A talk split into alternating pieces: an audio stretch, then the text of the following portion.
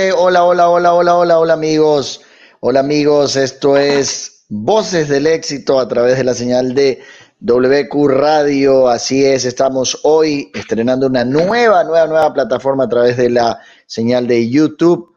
Muchísimas gracias por estar del otro lado. Muchísimas gracias, mi querido Alfredo, por estar del otro lado en estos estudios que estamos ahí compartiendo básicamente y tratando de mejorar para que la señal sea cada vez mejor, mi querido Alfredo. Muy buenas tardes, mis queridos amigos. Gracias por acompañarnos una tarde más en este su programa Voces del Éxito. Bueno, y sí, la verdad es que estamos a través de una nueva plataforma, se ve muy bonito y esperamos lo mejor, que es eh, llegar de una mejor manera a todos sus hogares y a todas sus emisoras y a todos sus carros y a todo el lugar donde nos puedan escuchar.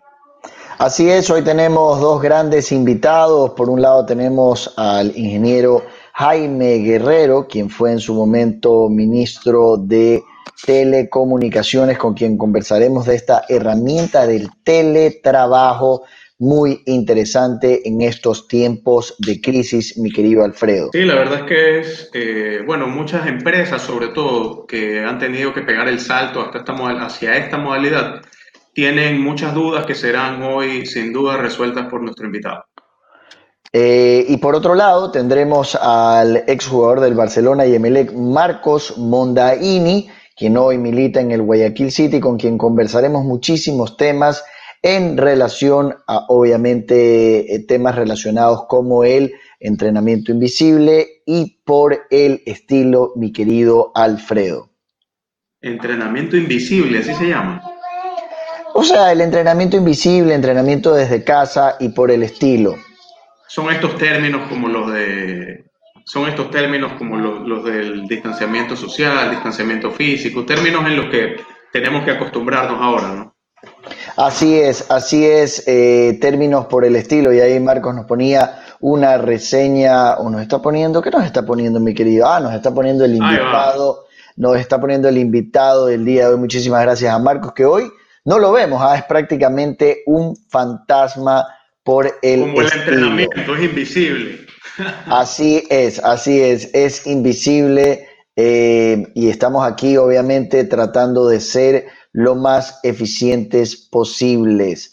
Voy a, voy a poner mi cuarto, mi cuarto con seguro porque la verdad es que es muy, muy, muy complicado hacer programa con mis hijas que entran y salen. Recordar que estamos desde casa con este hashtag de quédate desde casa. No sé, Alfredo, si me diga si ahí se ve un poco mejor con otro fondo, con un fondo más blanco, pero tendría que, sí, pero tendría que ir a ver una, una silla para poder, poder desarrollar el programa. Así que voy a, voy a apagar un segundo mi, mi cámara y, eh, Alfredo, el tema, el tema de, de, de, los vehículos. Sí, bueno, eh, hoy pueden circular los vehículos con placas 5 y 6, me cogiste ahí en, en, en jaque.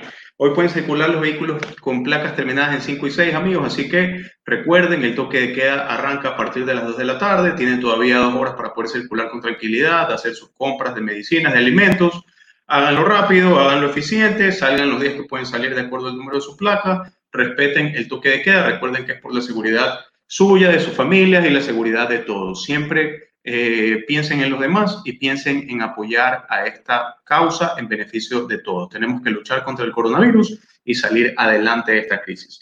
Bueno, quería comentarles también en relación a lo que hemos dicho, que estamos a través de una nueva plataforma, que en este caso es de YouTube, ya no es la plataforma de Zoom la que utilizábamos, tenía un dato importante, Nayib. Eh, el señor Eric Yuan es el dueño o el fundador de la plataforma de Zoom, la plataforma que hemos venido utilizando. Aparece ya en la revista Forbes como uno de los millonarios con 7.800 millones de dólares en sus arcas.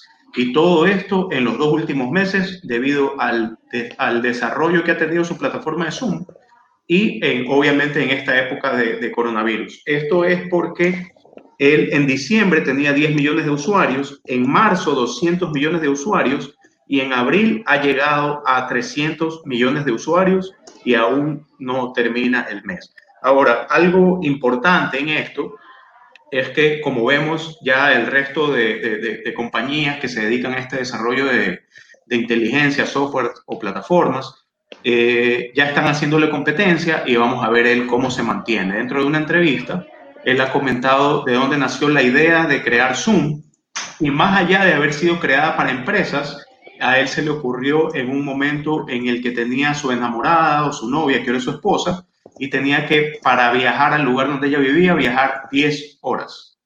Y esas 10 horas él buscó hacerlas más eficientes a través de un chat o plataforma de esta manera, en la que él pueda comunicarse y también eh, puedan entrar no solo él y la, y la, novia, sino otras personas al mismo tiempo. Así que es, es un dato interesante para conocer de dónde viene el desarrollo de esta plataforma.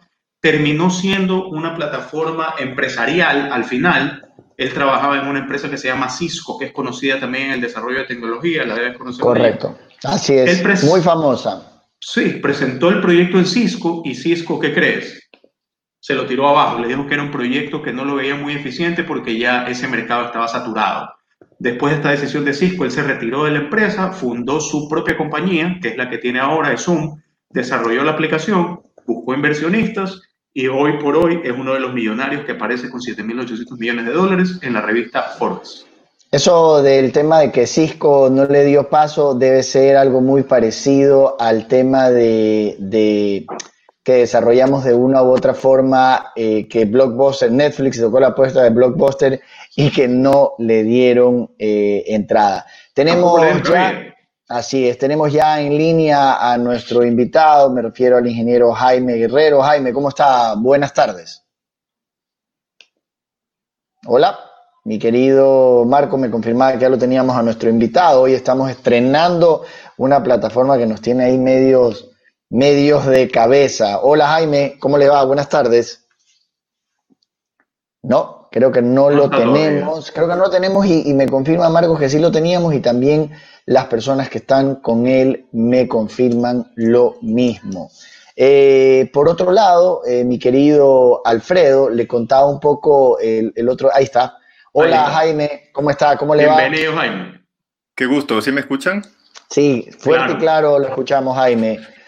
Jaime, un poco eh, darle la bienvenida. Eh, tuve el placer de conocerlo hace mucho tiempo, no se va a acordar de mí a través de Carlos del Pozo. Claro sí, sí, a través de Carlos del Pozo.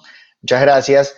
Eh, hoy en día, hasta la radio, en este momento podemos realizar una entrevista y un diálogo con usted a través de una manera online. Hace dos, tres meses lo conversábamos con Alfredo. Si llegábamos a, a siquiera mencionar algo así, hubiésemos dicho que estábamos locos, ¿no? Eh, en otros países de primer mundo, Estados Unidos y en Europa, es muy normal que se desarrolle este tipo de cosas y que se generen eh, temas online o home office. Cuéntenos un poco su experiencia al respecto y todos los estudios que se han hecho eh, en base al tema del teletrabajo.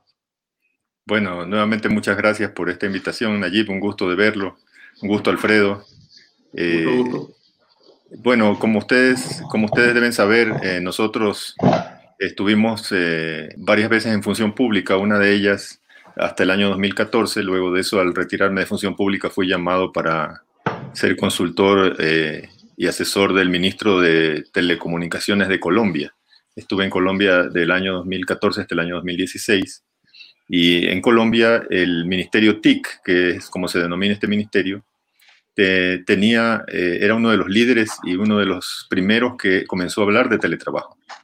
No solamente, no solamente hablar, sino que pidió una autorización, hizo un convenio con el Ministerio de Trabajo de Colombia y ofreció un fondo para, para la promoción y el apoyo y la, la generación del teletrabajo y empezó a hacer su propio plan justamente en el año 2013, es decir, un poco antes de que yo llegue al ministerio. Entonces, al llegar al ministerio me topé con la sorpresa de que lo primero que me dieron fue una laptop con un programa especial de, de tele, con, con, teletrabajo y me dijeron, conéctese de donde sea, pero, pero conéctese. Es decir, no queremos que esté en la oficina. Entonces, era una ruptura de paradigmas, ¿no? Al, regresar aquí, pues con toda esa experiencia en teletrabajo del Ministerio TIC, que es uno de los líderes, eh, uno de los líderes regionales en teletrabajo y, Colombia es uno de los principales eh, países que ha promocionado el teletrabajo y ha, aplicado el teletrabajo en Latinoamérica. Y al regresar, pues eh, me di cuenta que Ecuador no tenía ninguna regulación ni, conocía mucho sobre el teletrabajo. Entonces empezamos a hacer eh, eh, algunas, algunas visitas y finalmente el Ministerio del Trabajo nos, nos escogió como los consultores para hacer la primera normativa del teletrabajo allá por el año 2016. Se hicieron dos normativas, la normativa del teletrabajo para el sector privado y la normativa de teletrabajo para el sector público.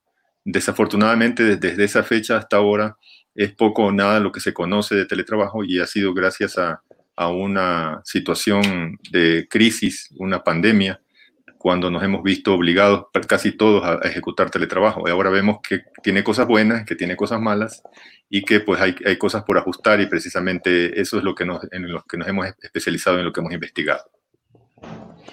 Excelente, Alfredo. Sí, bueno, eh, tenemos algunas dudas, sobre todo eh, nuestros oyentes han dejado algunas preguntas sobre este tema del trabajo, que en realidad está generando bastantes dudas, porque ya las empresas consideramos que tienen que dar un salto grande en esta época para poder continuar. Primero, la, primera pregunta que, que le tengo, su recomendación de cómo pueden arrancar es, hay muchas empresas en las que los, los líderes de las empresas o los dueños de las empresas están un poco eh, reacios al cambio que tienen que dar en aplicación de teletrabajo. Por lo general son personas que están, eh, están siempre acostumbradas al contacto de la gente, a verla sentada ocho horas en un puesto de trabajo, a que se queden haciendo sobretiempo o cosas por el estilo. ¿Qué es lo primero que les recomendaría a esas personas para que, para que se acoplen y den el salto a este teletrabajo? Bueno, eh, en primer lugar, eh, de acuerdo a una estadística que estamos generando nosotros, eh, se estima que del 0.2% de la población económicamente activa que hacía teletrabajo antes de la pandemia, esto es alrededor de 15.500 personas en Ecuador, luego de la pandemia, cuando este, esté un poco más suavizada la crisis, dentro de aproximadamente tres meses, habrá alrededor de 245 mil personas haciendo teletrabajo de forma habitual. Esto es, más o menos el 3% de la población económicamente activa. Y por otro lado, en el mundo entero, y no solamente en el Ecuador, se está hablando de, que el teletrabajo es un tema que ya llegó para quedarse. Es decir, el mundo no, será igual después de la pandemia y, y, dentro de los cambios que habrá, precisamente los empresarios están mirando que el teletrabajo eh, con, con todos los problemas que se han tenido, ha sido una herramienta eh, bastante provechosa para resolver eh, situaciones de crisis. Obviamente, eh, lo que se está viviendo, y debo aclararlo, lo que se está viviendo en la mayoría de casos, y por eso debe haber muchísimas dudas, no, no, se llama teletrabajo. lo hemos denominado trabajo remoto forzado, es decir, un trabajo que nosotros nos vimos obligados a hacer porque nos tocó correr de la noche a la mañana y acoplarnos con lo que teníamos en casa con nuestra propia computadora en muchas ocasiones, con nuestros propios sistemas, con, con eh, los audífonos que teníamos o sin audífonos y acoplarnos improvisando. A improvisando no solamente en las herramientas tecnológicas, sino lo más importante, que no había un cambio organizacional dentro de nuestras instituciones que nos permita manejar esta nueva forma de ejecutar nuestro trabajo. Entonces, ahí es donde las personas se ven sobrecargadas de trabajo, no han sido entrenadas eh, tienen dificultades para manejar las herramientas, no han tenido un sitio de, teletrabajo adecuado, que son precisamente las cosas que se corrigen cuando se, se aplica un plan metodológico de teletrabajo antes de enviar idealmente a la persona a teletrabajar. Que Jaime, Lo que, como lo, lo que comentas, este, primero tenemos que apuntar a una, a una legislación que norme esto. Obviamente, como ha sido un, un, un salto de, de, improvisado, digamos, o de imprevisto para el país, para el mundo, eh, va a tomar tiempo que existe esta legislación que pueda normar. O cuando salga va a ser algo, algo básico para que pueda entrar en vigencia. Posteriormente a eso, creo que también debe haber una modificación en los reglamentos internos de las empresas. Pero en todo caso, las personas que utilicen eh, o que ya entren a aplicar el teletrabajo a través de qué plata deben tener ellos un software o una plataforma independiente para hacerlo, pueden utilizar eh, plataformas que ya existan, que sean gratuitas o de pago. Y aparte de eso, eh, algo muy importante que nos han preguntado es cómo se monitorea el trabajo eficiente del trabajador. Tenemos un caso de una empresa de, de yogur que me han comentado que eh, las personas o los que se encargan, los que son jefes y se encargan de hacer el monitoreo del trabajo de, las, de los funcionarios, ingresan a la pantalla de la computadora del trabajador para ver qué está haciendo, si está o no está trabajando, si está o no en lo que digamos sería su puesto de trabajo, pero de una u otra manera considero que esto también podría considerarse invasión de privacidad. En todo caso, la pregunta sería, ¿a través de qué plataformas pueden aplicar el teletrabajo y de qué manera podrían monitorear las empresas el trabajo eficiente del trabajador desde su casa? Bueno, eh, aquí en realidad hay dos cosas, ¿no? Eh, la primera, sí existe una regulación. La regulación es el Acuerdo Ministerial MDT 190 raya 2016. Desafortunadamente, este acuerdo es muy poco conocido, sobre todo en los empresarios. Pero eh, lo único que se conoce ahora por la emergencia es el, acuerdo de teletrabajo emergente, que, un poco no, no, dice nada respecto a, a en qué condiciones o todas las inquietudes que tenemos respecto al teletrabajo, pero si ustedes pueden revisar, está en la página web del ministerio. Yo le estoy haciendo propaganda gratis hasta cinco años o seis años después, pero está, está en el ministerio y considero que era un, un trabajo importante del ministerio haberlo promocionado de una manera adecuada. Lamentablemente eso no ha sucedido, eh, pero está el acuerdo ahí y el acuerdo establece claramente que es todo lo que tiene que hacer el empleador y el empleado para eh, implementar el teletrabajo. Es un acuerdo eh, bastante completo. Respecto a las herramientas, eh, yo creo que se estaban fijando mucho ahora y veo muchas, muchas ofertas, a mí me llegan a mi correo muchas ofertas de implementamos teletrabajo en su empresa o le enseñamos a hacer teletrabajo y lo que están haciendo es quizás comercializar una herramienta. El teletrabajo no es una herramienta, el teletrabajo es un cambio organizacional. Entonces, lo primero que hay que empezar a hacer es, en las áreas de talento humano de las organizaciones, empezar a ver qué va a hacer esta persona cuando está trabajando ver qué resultados me tiene que, lograr, en qué horarios, que deberían ser los mismos horarios, en los, los, resultados en los horarios que estaba trabajando normalmente, y finalmente qué productos me va a entregar. Y establecer un listado, aunque sea en un papel, de metas y objetivos, para que luego ese, ese papel de metas y objetivos, si queremos hacerlo, lo ponemos en cualquier herramienta sofisticada. Herramientas hay miles, miles, y les van, van a querer... Eh, van, van, a quererse implementar eh, un montón de herramientas eh, de esa naturaleza, eh, dependiendo de qué organización y dependiendo de qué empresa, cada una varía dependiendo de las necesidades y de qué tipo de trabajo se haga. Pero lo más importante antes de hacer eso es saber qué está o qué va a hacer el trabajador cuando está teletrabajando, que no se ha hecho. Por eso mis recomendaciones en, algunas otras personas que han tenido la gentileza de consultarme, así como ustedes, mi recomendación primera es, usted ya antes de seguir trabajando, ya se reunió con su jefe y le dijo, vea jefe, yo este día voy a hacer esto mañana voy a hacer esto, ¿le parece bien? Y llegar a un acuerdo, aunque sea un papel, porque eso es lo que no se está haciendo. Entonces muchos teletrabajadores actualmente se encuentran sobrecargados de trabajo y por, lo que eso implica que sus compañeros de trabajo, algunos de ellos están haciendo poco o nada. Entonces mi recomendación, primero, metas y objetivos, establecerlas en el área del talento humano y si no se pueden hacer en el área del talento humano, que por lo menos se hagan entre un acuerdo, aunque sea muy breve, muy rápido, que es mejor que nada, entre el trabajador y el empleado. Entre el trabajador y el empleador, perdón. O sea, en relación al monitoreo sería en base a objetivos simplemente. No a ver si está sentado frente a una computadora o no, porque en realidad eso no es eficiente. Bueno, puede ser en base a objetivos si es una persona que, que trabaja eh, bajo objetivos y puede ser en base a, a, una persona que, por ejemplo, sea un asistente, eh, una asistente o un asistente.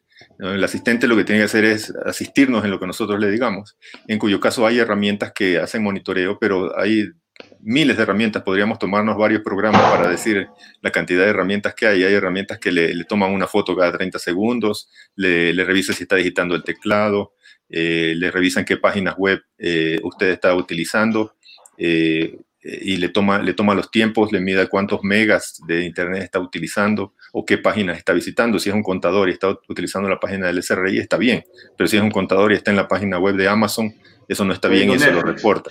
O está viendo Netflix. Eh, Entonces, hay, hay, herramientas y herramientas. Lo importante es saber eh, qué aplicar en qué caso. Perdón que lo interrumpa, pero tiene que ver con ese tema, ¿no? Definitivamente las herramientas nos pueden generar ese, ese feedback positivo o negativo de acuerdo a cada uno de los, de los colaboradores, pero ¿cómo ir más allá en la mente de los jefes o patronos, por decirlo ahí, utilizando la terminología del Ministerio Laboral en relación a que eh, 8 de la mañana llegas, 5 de la tarde te vas y, romper ese paradigma de que físicamente tiene que estar en un lugar para cumplir sus tareas cuando mucho, mucho de lo que hoy se vive se ha desarrollado desde, desde un home office, desde casa específicamente, y qué, qué más prueba que este programa que pueda salir a través de directamente, yo estoy en, en, la playa porque me tocó, Alfredo está en, en, su casa y usted en la suya, ¿no? Bueno, eh, esa es una muy buena pregunta. Eh, lo primero que hacemos cuando damos nosotros las, las, asesorías o las consultorías en teletrabajo es arrancar con los jefes, porque el jefe tiene que saber exactamente que su organización tiene que cambiar, tiene que estar absolutamente capacitado para eh, ese cambio.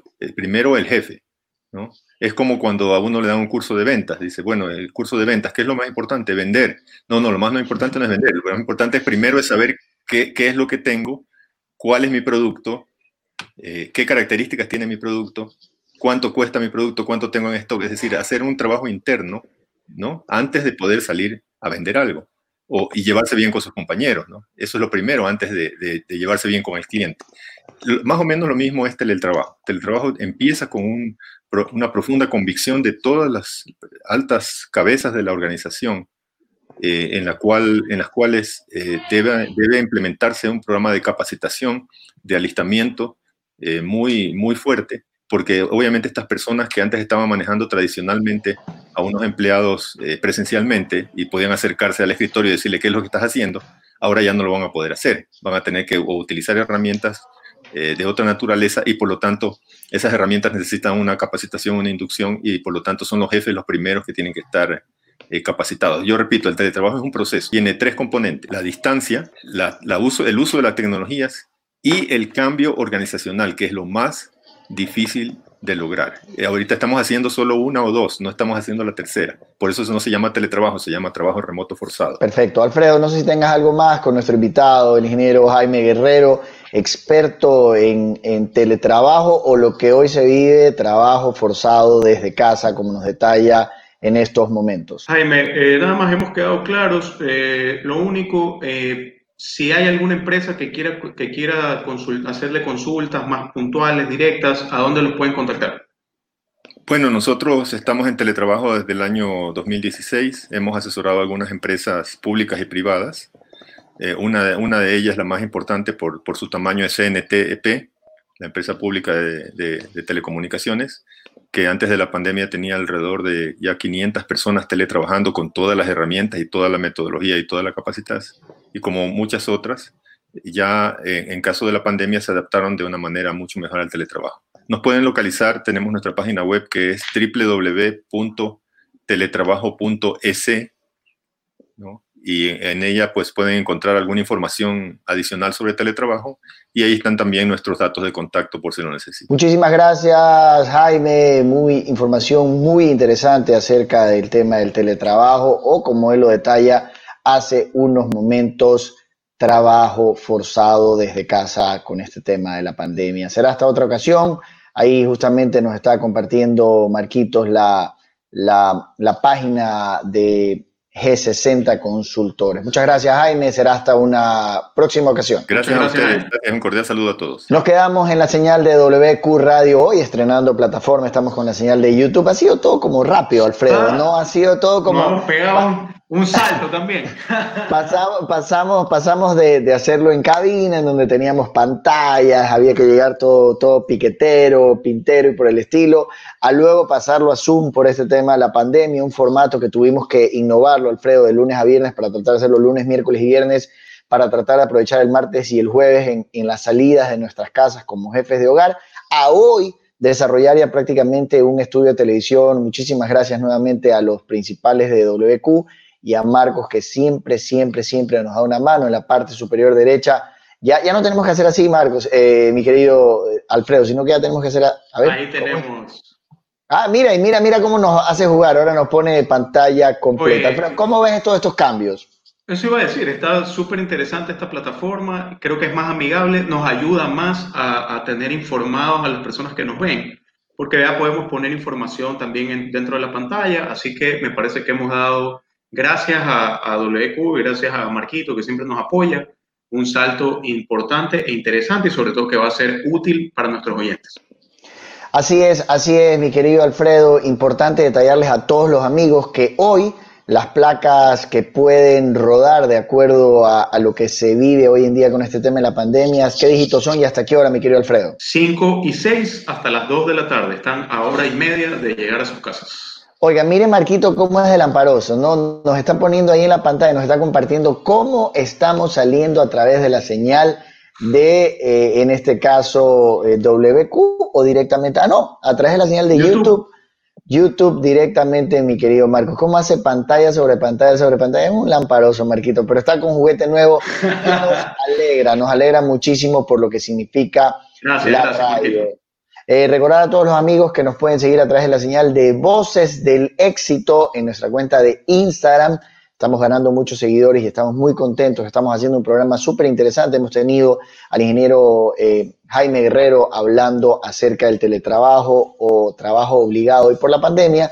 Dentro de segundos tendremos a Marcos Mondaini y el día viernes una sorpresa que Alfredo nos la va a confirmar ahora. Bueno, confirmado. El día viernes tenemos invitado especial a Marlon Chito Vera, nuestro luchador representante de la UFC, el ecuatoriano Manaba, que ha confirmado su, su próxima pelea. El, el, ese Marquito sale ahí. Ay, sale boxeando, sale boxeando. Marquito, ¿qué, pero, pero, se va enseguida, si te diste cuenta, Alfredo, le, dio vergüenza. Aparece Flash, ¿no? ¿Ha confirmado la pelea? Bueno, ha confirmado su próxima pelea el 16 de mayo. El próximo 16 de mayo, la UFC ha programado peleas en Jacksonville sin público. Van a hacer peleas sin público y va a pelear contra Yadon Song. Es un chino lo interesante de esta pelea es que los dos tienen el mismo número de peleas. Los dos tienen 21 peleas, han ganado 15 eh, y, desde que el, luchador chino, Yadon Song, ha entrado a la UFC, está invicto. Así que vamos a ver si es que Marlon Chito Vera,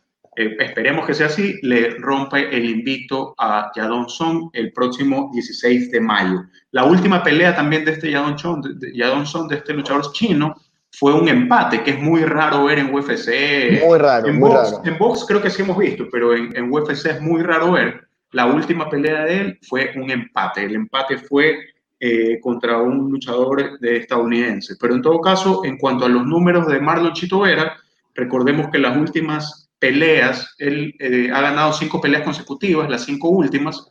Dos fueron en el 2018, tres en el 2019. Este año no ha peleado todavía, va a ser su primera pelea del 2020 y las últimas peleas del 2019 fueron contra Frankie Sainz, a quien le ganó por nocaut, contra eh, Noelim Hernández, que le ganó por sumisión, y contra Andy Ewell, que le ganó también por nocaut.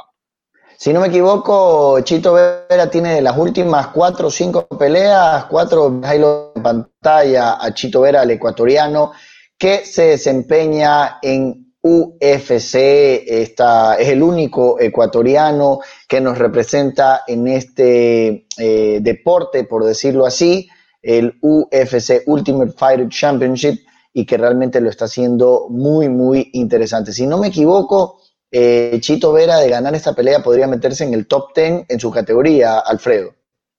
Sí, definitivamente estas últimas peleas, las, cinco, las, cinco, últimas victorias le han sido... No eh, ¿Te escucho? ¿No? ¿Me escuchan? ¿No? Sí, sí, sí, sí. Adelante, adelante. Bueno, definitivamente sí. Estas, estas cinco últimas victorias le han servido bastante, lo, están, lo, lo han ayudado bastante, sobre todo eh, creo que ganó bastante confianza. Antes de estas cinco peleas, él había perdido dos y habían sido derrotas que le habían costado mucho, sobre todo anímicamente. Así que ahora eh, vemos, un, vemos un Chito Vera más maduro en este campo, definitivamente yo lo admiro bastante, me parece que se ha desarrollado muy bien, eh, es disciplinado para, para, lo, para, lo, que hace y los resultados están a la vista. Se ha medido con, con luchadores de, de, diferentes países, eh, de diferentes pesos. Tenemos que recordar que incluso para esta, eh, tengo un dato aquí interesante, él para esta pelea eh, va a subir en, en, su peso. El peso regular de, de Chito Vera es de 135 libras y para, para esta pelea, para luchar contra Yadon Song y quitarle el invicto, va a subir a 145 libras. Así que eh, en, estos, en estos días, porque en realidad para el entrenamiento le quedan pocos días eh, en lo que es esta, esta disciplina, y tiene pocos días para subir esas 10 libras. Tal vez, tal vez, si también está en su cuarentena y respetando la cuarentena en su casa, puede que ya las haya subido, como creo que nos ha pasado la mayoría. Tengo entendido que en esta disciplina es mucho más fácil, y se lo vamos a preguntar el día viernes, subir que bajar. Bajar cuesta muchísimo, muchísimo, muchísimo en, este tema. Oiga, comentarle algo... No solo en esa categoría, nos pasa a todos. Correcto. Subir es facilito. Claro, pero me refería a deportistas de alto rendimiento. Nos comenta eso Se llama, eso se llama cortar peso. Cuando tienen que hacer corte de peso, sufren bastante. Tienen que ponerse a hacer ejercicios constante, constante hasta ir bajando el peso y el día anterior a tener que pesarse, muchos, muchos luchadores sufren bastante por eso. Así es, así es, eh, mi querido Alfredo. Oiga, y quería comentarle algo que es interesante. Mira, ahí nos está diciendo Jefferson Abarca, excelente programa. Saludos a todos, muchísimas gracias, Jefferson. Te mandamos un abrazo gigante. Estamos tratando un crack, el Chito Vera. Así es, Jefferson, un crack, el Chito Vera. Oiga, y le comento algo, cambiándonos de tema. Eh, recordar que tuvimos a Víctor Arauz el lunes y nos recomendaba la página Choloflix, que le estoy pidiendo a Marcos que la ponga. Tuve la oportunidad de ver eh, Sin Carnaval no hay muertos o No hay muertos sin Carnaval. Muy, muy buena producción y excelente actuación de nuestro eh, representante ecuatoriano Víctor Arauz. Una película de Sebastián Cordero, bastante interesante. A mí particularmente me gustó mucho Alfredo por lo que representa. Eh, en este caso es, una, es una, una película de dirigentes deportivos, tiene que ver un poco de invasión de tierras, bastante interesante la trama. Muy, muy, muy, muy buena la actuación. Hay un, hay un chico Adum también que sale y está también este, hay este actor bastante, bastante famoso que ha hecho Pescador y otras más, que ahora se me va un poco el, nombre, no sé si me ayuda usted. De, cine, de cine nacional, ¿qué película es la que más te ha gustado? Esa es una pregunta interesante. Eh, yo creo que ahí lo podemos dejar abierto también para los amigos. Eh, me parece que Ratas, Ratones y Rateros definitivamente es un ícono eh, en el cine nacional. Me parece que mejor no hablar de ciertas cosas también es muy buena. Pescador también es excelente. con, la, con la actuación de, ¿sabe que se me va efectivamente? A Andrés Crespo, muchísimas gracias que voy a tratar de contactarlo, voy a tratar de contactarlo para hablar justamente de este tema, como nos hemos metido tanto en el tema del cine, mi querido Marcos, pero la página esa que le decía a mi querido, que no me paró bola, mi querido Marcos, Marcos es así como un fantasma, no va y viene, si se ha dado cuenta, ahí está, ahí está, mire, lo que yo le decía, ahí está la página Choloflix, ¿no verdad, Marco? Y, tiene eh, eh, los directores ecuatorianos han puesto a disposición por este tema de la cuarentena algunos films, mejor no hablar de ciertas cosas, no hay muertos sin carnaval, sin muertos no hay carnaval, y alguna, de hecho también está Ratas, Ratones y Rateros para que los amigos sin ningún costo, para que lo puedan disfrutar. Cholo Flix. Me la voy a ver de nuevo, me la voy a ver de nuevo Ratas, Ratones y Rateros, definitivamente es un peliculón, es una de las mejores películas nacionales que he visto. Y importante, Alfredo, es que es talento nacional, que podemos apoyarlos y que de acuerdo a esta plataforma podemos disfrutar sin ningún costo, obviamente a través del hashtag Quedémonos en casa. Mi querido Marco, retiro lo dicho, usted está terriblemente bien conectado con nosotros. Está con nosotros, está con nosotros Marcos Mondaini, que me confirme mi querido Marquito. Mira quién aparece ahí atrás, primo. ¿eh? ¿Quién? ¿Quién aparece ahí atrás? Ahí está el Sagitario, el Sagitario, ya lo vi, ya lo vi, ya lo vi, ya lo vi. Yo, yo no estoy en mi casa, pero me confirma Marcos, Cumba, si tenemos a Marcos Mondaini en línea. Hoy estamos estrenando todo este canal de YouTube, toda esta plataforma de streaming. ¿Cómo están, chicos? Sí, sí, sí, tenemos a Marcos Mondaini, mi querido Marcos. Estamos esperando a Marcos Mondaini, no a Marcos Cumba. Amigo, disculpe. Estamos esperando. No, no, no, no confirma, no confirma porque... estamos esperando que se conecte. Ya, porque me dice que está, está dentro en todo caso, dele el paso, mi querido. Me confirma por WhatsApp, Marco. Dígame, dígame. Me amagó, me amagó, Marquito. Yo vi que salió Marco y dije, ve, ya se conectó nuestro invitado Oiga, Y sabe que me pasó algo, algo increíble, que eh, yo me pone Marcos Mondaini, a quien le mando un abrazo eh, fraterno, porque realmente un caballero, eh, ayudándonos en este tema. Y, y, me dice, Nayib, no voy a poder. Una pregunta, Pepa. Oiga, no voy a poder sino hasta las 12 y 10. Y yo, no, pues Marcos, los programas tienen que comenzar a las 12. Y yo pensaba que realmente era Marcos Cumba que me estaba diciendo ese tema. Eh, bueno, quiero aprovechar para mandarle un saludo a mi, a mi papá, al abogado Alfredo Escobar Chávez, un gran personaje.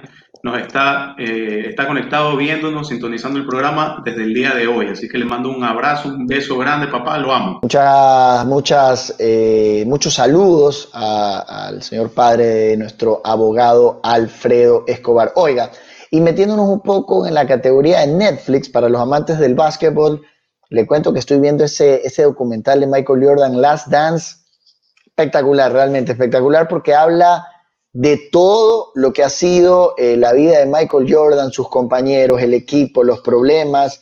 Eh, hay mucha gente que piensa que Michael Jordan salió y, la rompió y realmente le tomó tres o cuatro años y se, se topó con equipos como Detroit Pistons y por el estilo que lo que hicieron fue darle, darle darle. El baloncesto hace algunos años era un juego bastante violento. De hecho, hay imágenes en donde prácticamente como, como el hockey o por el estilo a los golpes. Un equipo bastante, bastante rudo.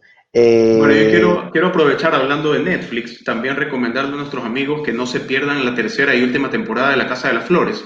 Ya la vi y definitivamente no se compara con la primera y la segunda temporada. Es, tiene una producción excelente, está súper buena van a ver una variación entre, entre los personajes de la Casa de las Flores eh, cuando eran jóvenes eh, versus la, la actualidad. Es un, se maneja muy bien los diálogos, la trama, es excelente, así que no se la pierdan. Si es la última, al final se van a dar cuenta que no va a haber más temporada de la Casa de las Flores. Así es, así es. A mí no me gustó la última, le cuento, y tengo muchos amigos que me dicen que la última temporada no les gustó se quedan con la primera y máximo la segunda. ¿A ti tampoco te gustó la tercera temporada o sí? La tercera temporada sí me gustó, me gustó más que la segunda. Me parece que en la segunda se crearon muchas historias que, que estaban fuera de la trama original. Entonces eso no me gustó. Eh, pero la tercera temporada definitivamente explica todo. Y bueno, la primera, si me dice, me quedo con la primera y la tercera. La segunda temporada la verdad no me, no me gustó mucho. Me parece que se, como que divagaron mucho en la historia. Tenemos un pequeñito problema con Marquitos Mondaini que lastimosamente no se puede conectar. Dice que ya hace todo. Este, voy a poner, voy a decirle que ponga el nombre y de aceptar. Eh, pero lastimosamente hoy estrenando esta nueva herramienta. Si no, lo vamos a llamar por teléfono y vamos a conversar con Marcos Mondaini, un talento del fútbol eh, ecuatoriano que ha, destacado. Nayib, arregla tu audio, pero sí, definitivamente Marcos Mondaini es un talento que, mira, nuevamente... Ahí está, Nayib, tienes problemas con tu audio. se conectó Marcos Mondaini, chicos, se conectó Marcos Mondaini. Se conectó. Tenemos a Marcos Mondaini, chicos. Listo, qué bien. Muy buenas tardes, bienvenido a Voces del Éxito. Un placer tenerte acá como nuestro invitado en tema deportes. Pero espérame un ratito, Marquitos, te vemos al revés. Tienes tu cámara. Ahí fue. Ahí está. Marcos, ¿cómo estamos bien? Sí, estamos bien. Qué placer tenerte. Muchísimas gracias por tu buena onda y por aceptar nuestra entrevista. ¿Cómo vas? ¿Cómo se vive? Yo cuando contactaba a Marcos le contaba, Marcos, tú estás casado, en pareja para preguntarle cómo se vive el, aislamiento desde casa, obviamente con, la pareja. Bueno, hola, espero que estén bien. Eh, bien, bueno, la, llevamos como, como la mayoría. Eh, sinceramente no, no, nos podemos quejar mucho, estamos, estamos bien, tenemos salud, eh, tenemos comida, estamos bien, así que entendemos también que hay gente que la está pasando, que la está pasando mal. Así que, bueno, nada, tenemos días mejores que otros también. Correcto, tu familia en Argentina, Marcos, ¿cómo estás? Sabemos que en Argentina, ahí vemos a tu hijita atrás. Saludos a tu hija. ya, se escondió. Eh, sabemos que la situación en Argentina no está tan complicada como Ecuador, pero que están tomando obviamente las restricciones del caso. Sí, sí, sí, está. Bueno, mi, mi familia eh, en mi ciudad no hay ningún caso todavía, gracias a Dios. Pero bueno, Argentina está, dentro de todo, está un poco más controlada la situación, pero, pero bueno, también con mucha incertidumbre, como, como se está viviendo acá. Eh, pensando también en, el mañana, eh, no solamente... Lo que se viene. Si, bien también es un tema... Eh, el más importante es el sanitario. Eh, también creo que va a afectar mucho a la parte, la parte económica, la parte social. Así que a la gente eso le genera, le genera incertidumbre, cierta angustia también. Así que bueno, también el hecho de, de hoy en día poder estar conectados y tener la facilidad para, para hacerlo, no, bueno, me, me permite también estar un poco más cerca. Sí, Marcos, eh, específicamente, y le doy el paso a mi amigo Alfredo Jovar que tiene algunas preguntas, específicamente con el tema del entrenamiento eh, en casa, entrenamiento silencioso, por decirlo así, ¿cómo lo están manejando? Porque obviamente eh, ustedes que son deportistas de alto rendimiento, no es lo mismo el entrenamiento que desarrollan con obviamente todo el equipo, preparación física y por el estilo. ¿Cómo lo estás viviendo hoy en día? Ah, bueno, es un poco, nos tuvimos que que adaptar a la situación y quedamos con, todo el equipo, con todo el cuerpo técnico, con el profe y sabemos que no es, no es lo mismo. Eh, lo entendemos así, pero, pero bueno, también la idea de todos es, es cuando, cuando esto termine y cuando, cuando se pueda retomar a la actividad, tratar de estar en, eh, lo mejor, lo mejor que, se pueda, lo, mejor que podamos. Entonces, eh, entendemos que no vamos a llegar a 10 puntos, pero bueno, tampoco, eh, tampoco nos, puede, nos puede dejar con la base física por el piso. Así que creo que nos viene bien. ya hace, hace, tiempo empezamos a entrenar todos juntos por, por Zoom. Y, bueno, también más allá de la parte física nos permite también conectarnos en, con todos mis conectarme con todos mis compañeros que también viene muy bien. Esta parte cuéntanos un poco eso cómo es un poco ese entrenamiento por Zoom, cómo hacen, cómo, cómo hacen que sea efectivo ese entrenamiento. Bueno, es el profe el encargado, es el que dirige el entrenamiento de todos los días y bueno, eh, ponemos el, el teléfono enfocando un espacio y Obviamente que el día anterior ya nos, nos programa y nos dice más o menos qué elemento vamos a utilizar para tener a mano. Y, bueno, él, ponemos la, cámara, lo, vemos a él y él nos va explicando los ejercicios que vamos, que vamos a realizar. Pues es un entrenamiento más físico, no tanto de fútbol, me imagino. Es puramente físico, sí. De fútbol hay, no, hay no hay nada. De fútbol no hay nada, es, puramente físico y... Y, táctico, me imagino, ¿no? Táctico lo estábamos haciendo por las tardes, eh, pero lo hacíamos dos veces por semana. Y bueno, una vez que empezamos el entrenamiento físico dejamos el, tema táctico y, seguimos con un poco de, trabajando un poco de fuerza y, más que nada lo físico, porque ya tanto, tanto tiempo eh, realmente que llega un momento que ya no sabes de qué hablar. Eh, ya nos pasaron tantos videos, tantas cosas, tantas jugadas que, me imagino que hasta, sí, sí, que hasta el cuerpo técnico se, debe, quedar sin, sin, recursos, por, digamos. Sin cosas por mostrarlo, sí, sin recursos. Claro. Marco, ¿cómo ves el regreso al fútbol? ¿Cómo, ves el, cómo, ¿Cómo te imaginas que va a ser el regreso al fútbol? Hace poco, para más o menos entrar en el tema, eh, veía el día de ayer que la FIFA estaba buscando, todavía no lo habían aprobado, pero una de las soluciones que encontraban era que cuando regrese el fútbol eh, van a cambiar, van a permitir que en vez de tres cambios sean cinco cambios en los partidos de fútbol para evitar lesiones en jugadores y un poco mantener el rendimiento de los equipos. ¿Cómo ves, primero, qué opinas de esto? Y segundo, ¿cómo ves el retorno al fútbol en las canchas? Sí, bueno, creo que todos los equipos ahí van a. Eh, vamos a padecer lo mismo y es un poco lo que hablamos recién. En la parte física, sin duda que se va a sentir, sin duda que se va a sentir, por más que estemos entrenando en casa y todo, pero no, no es lo mismo, no es lo mismo. Y, bueno, sin duda que los equipos, los jugadores lo van a sentir a eso. Eh, y bueno, si, si van a implementar ese, eso de los cinco cambios, no me parece mal si lo hacen por un tiempo no me parece mal. Creo que hasta, hasta que los jugadores se encuentren en una forma física ideal sería, sería bueno que lo implementen. Y bueno, después el regreso, sinceramente hoy lo veo, tengo tanta incertidumbre que lo veo, lo veo un poco lejano. Eh, sí, lo veo lejos, sinceramente lo veo lejos. Eh, realmente estoy más enfocado en, en, la vuelta a la vida eh, normal, digamos, que, en el fútbol. Pero, pero bueno, obviamente que es lo que amo y, me gustaría, más allá de lo que yo creo que, o pienso que, es lejano, que, que, esté, que yo esté equivocado y que esto se y que volvamos rápido, que volvamos rápido y, y que esa vuelta rápida sea con seguridad y con mucha salud.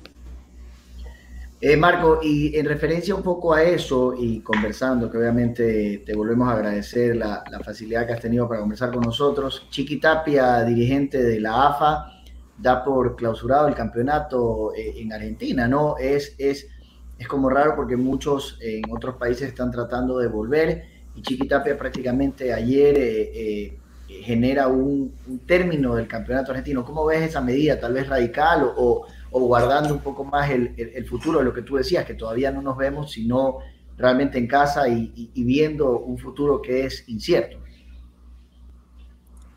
Sí, mira, yo esa decisión la veo más por eso, por la incertidumbre que hay y que claramente no tienen a corto plazo, eh, no, hay, no hay ninguna seguridad de nada, entonces a esa decisión la veo desde ese lado, desde la inseguridad, desde desde la inseguridad es no saber, perdón, desde la seguridad de por lo menos no saber que no que esto no vuelve en poco tiempo. Entonces, eh, a mí en lo personal me parece lo más lógico eh, lo, que hizo, pero, pero bueno, también entiendo que hay otras posturas.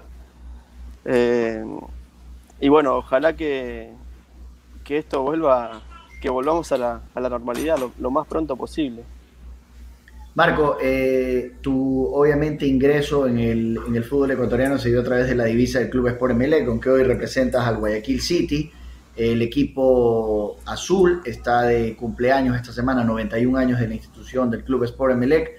¿Algún saludo para esa fanaticada que obviamente te guarda con muchísimo cariño desde tu llegada con Luis Miguel Escalá y que obviamente eh, hasta hace un año eh, estuviste en el Club Azul? Sí, sí, me manifesté ayer. Y bueno, obviamente que yo tengo un, gran cariño, un, aprecio muy especial por, el club y, obviamente que mandarle el, mejor de los deseos a, a, esa gran institución que a mí me ha dado, me ha dado todo. Marcos, En, el tema, en el tema de los asados, te veo en unas fotos ahí en Instagram con Marcelo Elizaga, otro ícono del Club Sport Emelec. ¿Quién es mejor en los asados, Elizaga o, tú? Porque veo a Elizaga un poco más en, la brasa. No, Marcelo es mucho mejor, sí, sin duda. sin duda. Aparte, él es más grande que yo, un poco más viejito, entonces sabe algunos secretos que yo no sé. Marco, te voy a hacer una pregunta bomba para nuestros oyentes y que va a ser un poco polémica. en tu paso por el fútbol, en tu paso por el fútbol del astillero, cuéntanos un poco tu experiencia en Barcelona y en Melec y, o sea, yo creo, creo saber la respuesta, pero eh, bueno, sí, eh, cuéntanos de tu, de tu, paso por Barcelona y Melec y en qué equipo te sentiste obviamente más a gusto. Bueno, pensé que era una pregunta bomba, pero bueno. ¿Sabes qué? la, pensé mejor, chuta. No, no. No, no, no, no, hay, ningún problema. Eh, no, obviamente te respondo la segunda rápido, que obviamente que yo te... Como, la, segunda es muy fácil de responder, se responde sola porque yo... Eh, mis mejores años eh, de mi carrera fueron en Emelec. Y en Barcelona sin duda no, no, no me fue bien, no me fue bien para nada. Eh, ¿Por qué crees que no te fue bien? ¿Qué pasó, qué pasó en Barcelona? Pues definitivamente, o sea, tu paso por Emelec fue impresionante y en Barcelona ya las cosas cambiaron. ¿Qué crees que influyó? ¿Qué pasó? Sí, no sé, creo que también yo soy muy autocrítico y es una parte, gran responsabilidad mía. Eh, eh, después tuve una lesión también que me imaginó, me imaginó por cuatro meses, cambio de entrenadores, pero la gran responsabilidad fue mía, sin duda. Marco, eh, un poco algún saludo que quieras enviar a la fanaticada que te escucha, que te ha seguido a través de toda tu trayectoria. Lo único malo es que jugaste en Boca porque yo soy gallina, te lo digo de frente, yo soy sumamente millonario eh, de River, para los que no saben, pero en todo caso algún saludo que quieras enviar y obviamente el, permanecernos eh, en estos momentos en casa hasta que realmente se solucione mucho este tema. Sí, bueno, el otro día eh, leía, no sé quién, qué jugador de la NBA fue que dijo, para mí sería fácil decir eh, quédense en casa porque yo vivo en una mansión.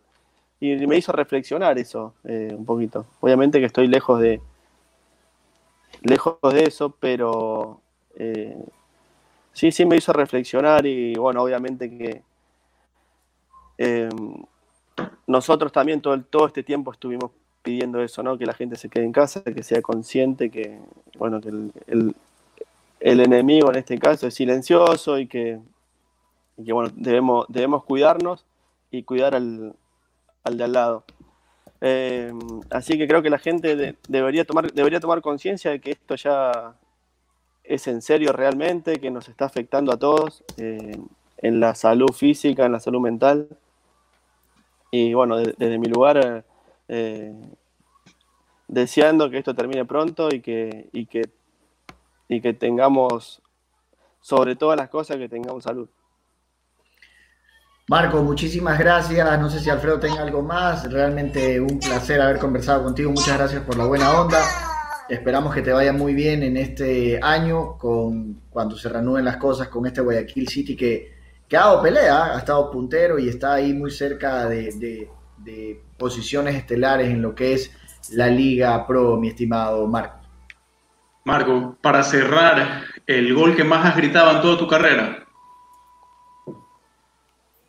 El gol que más grité. Eh,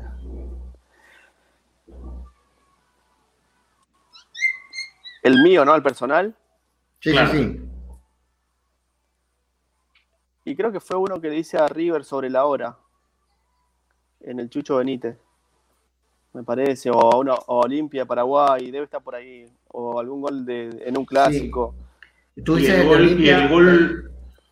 el, de Olimpia de Paraguay, Marcos, tú te refieres al que ganamos en el último minuto 3 a 2 con, con ganamos, ya, ya dije, Melexita, ¿no? Con, con que íbamos 1 a 0, 2 a 1, 2 a 2, creo que tú metiste el 2 a 2 y luego José Luis Quiñones el 3 a 2, ¿no? Yo metí, yo metí el 2 a 1. O el, 2 a 1. Perdón, perdón, el 1 a 1 metí yo. Mena creo que fue el segundo y el tercero José Luis Quiñones, ¿no? Sí, que clasificaba, clasificaba Olimpia, luego Emelec, entre en medio Flamengo, realmente una, una... Oye Marco, el otro día veía tu, eh, un poco en YouTube, hoy en día que estamos en este tema, y puse Emelec, y hay un partido, yo, yo realmente te he admirado mucho como jugador de fútbol y ha sido realmente, yo creo que el jugador de fútbol se lo mide más que por el desenvolvimiento, por lo que deja en la cancha, y creo que tú has dejado todo en la cancha en todos los equipos que hayas estado. Tal vez no tuviste suerte, obviamente, en Barcelona, pero hay una jugada que siempre, y creo que hasta el día que te retires te voy a recriminar. Copa Libertadores es un contragolpe y te vas conjuntamente con Figueroa y quedas tú y el arquero. Podías tocarse la Figueroa y era gol, eran creo que segundos del partido y decides definir tú y el arquero te la tapa. No sé si la tengas clara, no sé si es Sao Paulo, un equipo brasilero, pero realmente es increíble porque quedan tres jugadores, tú, Figueroa y el arquero al frente, y defines y, con mala suerte que el arquero te la tapa. No sé si te recuerdas esa anécdota. Fue Copa Libertadores. ¿Y si estaba Figueroa? Copa Libertadores, Sao Paulo, si no me equivoco. Eh, si estaba Figueroa, seguramente fue el 2012, que fue el año que estuvo Luciano. Y ese año en Copa Libertadores jugamos octavo de final contra Corinthians, si me recuerdo. Corinthians. Corinthians y quedas, pero mano a mano, una cosa increíble. Y yo dije, bueno, ya la va a tocar y, y decides, obviamente. Pero, fue. ahí, le salieron los resentimientos de Melexistas a Nayeli. No, no, no, para nada. pero son jugadas que uno no, se No, no, porque me gusta, me gusta, me gusta, me gusta, me gusta porque no, no me acuerdo, no me acuerdo, pero seguramente habrá pasado. pero es, raro que no me acuerde porque generalmente mis cagadas eh, las tengo muy presentes. Presente. Yo, yo te tengo muy pocas y realmente es la única, Marcos, que realmente la tengo. Y el otro día también veía un, desfile que hicimos en el Monumental en donde me le ganó 3 a 0. Creo que metiste tú uno o dos y Luis Miguel Escalada uno más. En un diluvio que cayó en donde jugaba Paredes, en, la media de Melec. Este, un, muy buen equipo que creo que de la mano de Carlos Torres Garcés no pudo ser campeón, pero que era un muy buen desempeñamiento, de, desenvolvimiento. No, no entremos en esos temas clásicos, creo. Sí, sí, sí, sí, recuerdo, recuerdo, recuerdo, pero bueno, eh, más que lo que, digamos que lo bueno, eh, soy autocrítico, te repito, y, me quedan algunas jugadas cuando, cuando digo por qué no hice esto o por qué hice esto y no hice lo otro, esas cosas me quedan, pero bueno, esa jugada que me marcas, eh, no, no la tengo, no la recuerdo. Yo creo que Marco lo ha dejado con la duda y la va a revisar en YouTube. el, gol, el, gol, el gol más bacán que te haya salido, que lo recuerdes porque fue impresionante. Eh, bueno, en Emelec, ese a River, hice otro también en Nacional de Montevideo, eh, que fue lindo, fue lindo. Fue afuera del área. Ah. Bien, bien. ¿Alguna vez te ha, salido, te ha salido alguna vez un gol de chilena o algo así o no? No, no, no, no. No soy bueno con las chilenas. no. No, no, no. Marcos, Marcos, muchísimas gracias. Sé que también eh, eres un hombre que aparte del fútbol está desenvolviéndote con un amigo en común en el tema de como empresario y te felicito. Realmente es lo que deben hacer muchos. Te hago un aplauso. Eh, sé que lo manejas muy, muy eh, bajo perfil. Tenemos un amigo en común con el que tienes un emprendimiento, pero realmente te felicito. Y bueno, te dejo el micrófono para tu despedida y agradecerte nuevamente tu buena onda. No, gracias a, a vos, Nagui. Eh, bueno, nos, nos, conectamos por, por, Raúl, por nuestro amigo y mi socio en común. Y bueno, un saludo también, Alfredo, para vos y para toda la gente que escucha la radio. Abrazo grande y espero que, pronto salgamos de esta situación. Muchísimas gracias. Muchos éxitos. Marcos Mondaini, un jugador insigne del Club Sport Emelec, tuvo su paso por Barcelona y hoy eh, defiende los colores del Guayaquil City. Así que lo hemos tenido en Voces del Éxito. Voces del Éxito, ahí va, ¿no? Si se da cuenta, va como una recta, ¿no? El día viernes un invitado, un invitado súper especial, Marlon Chito Vera, exponente ecuatoriano del UFC. Estamos haciendo una conexión también para tratar de entrevistar al presidente del Club Sport Emelec, el eh, señor Nasib Neme Antón. Esperemos ver cómo nos va. También vamos a tener a un barcelonista, porque después los barcelonistas hoy que pasaba las convocatorias.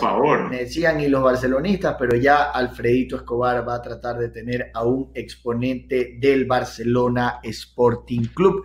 Mi querido Alfredo. Bueno, antes de irnos y para cerrar, quería comentarles también un tema. No quería dejar pasar un tema. Se, habló bastante de, dentro de, de, las cosas que están pasando, de un asteroide que está casi a punto de chocar contra la Tierra o algo por el estilo. Les comento a todos nuestros, nuestros oyentes, a nuestros amigos, que hoy a las 4.56 de la mañana el asteroide ya pasó por la órbita de la Tierra y no pasó nada, así que pueden estar tranquilos. Pasó a 6,3 millones de kilómetros de distancia y como ven no hubo, no hubo ningún, ningún contratiempo. Este asteroide volverá a pasar en el año 2079, allí y yo probablemente ya no lo vamos a ver, definitivamente no lo vamos a ver.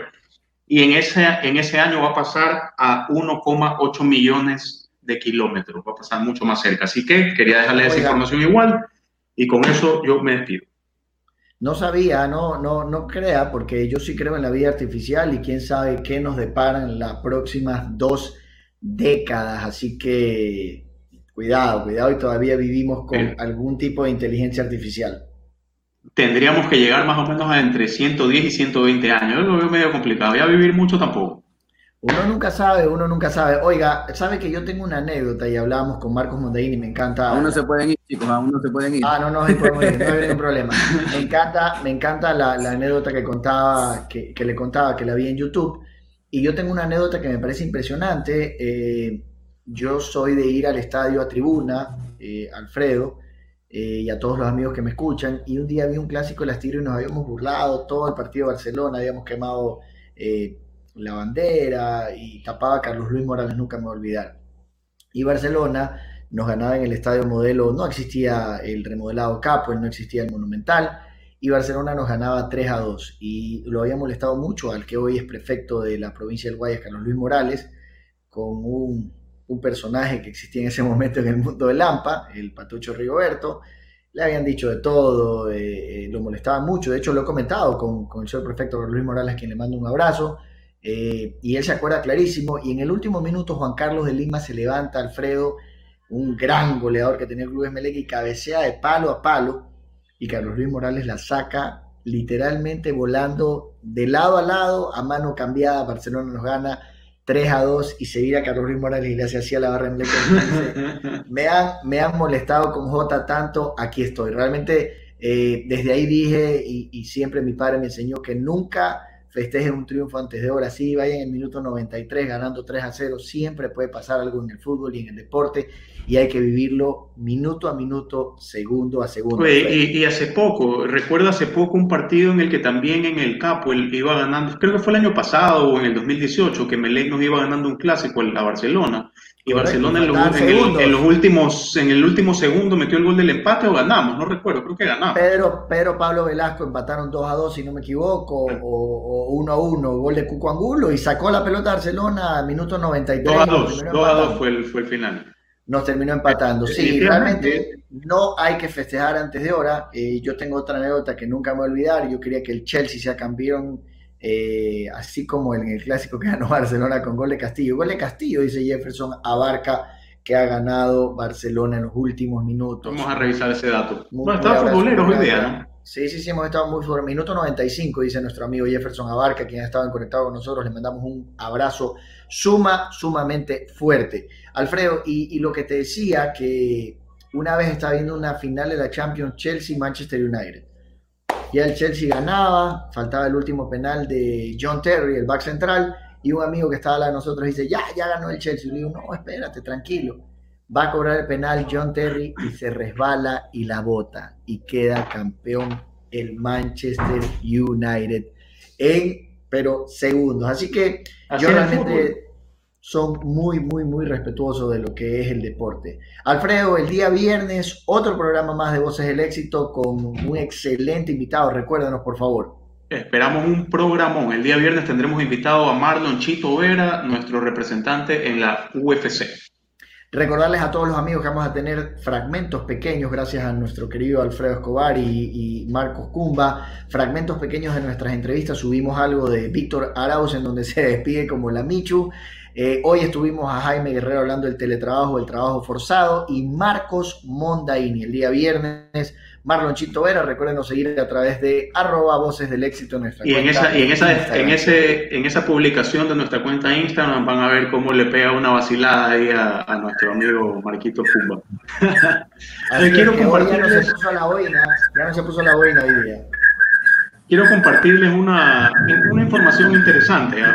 Eh, muchas, personas, muchas personas están emprendiendo, muchas personas están emprendiendo en negocios y vi algo que me pareció muy importante y les quiero compartir. Para apoyar el negocio de los amigos es importante compartir sus publicaciones, y etiquetar a otras personas para que lo conozcan, compartir a través de otras redes sociales el, URL, que es la, la, dirección donde pueden conocer el producto del amigo que está emprendiendo, eh, grabar algún testimonio y comentar siempre o emitir siempre comentarios de valor y darle apoyo a nuestro amigo emprendedor. Así que tómenlo en cuenta, mucha gente hoy está emprendiendo en negocios pequeños, es una buena manera de comenzar a afrontar la economía para lo que se viene más adelante.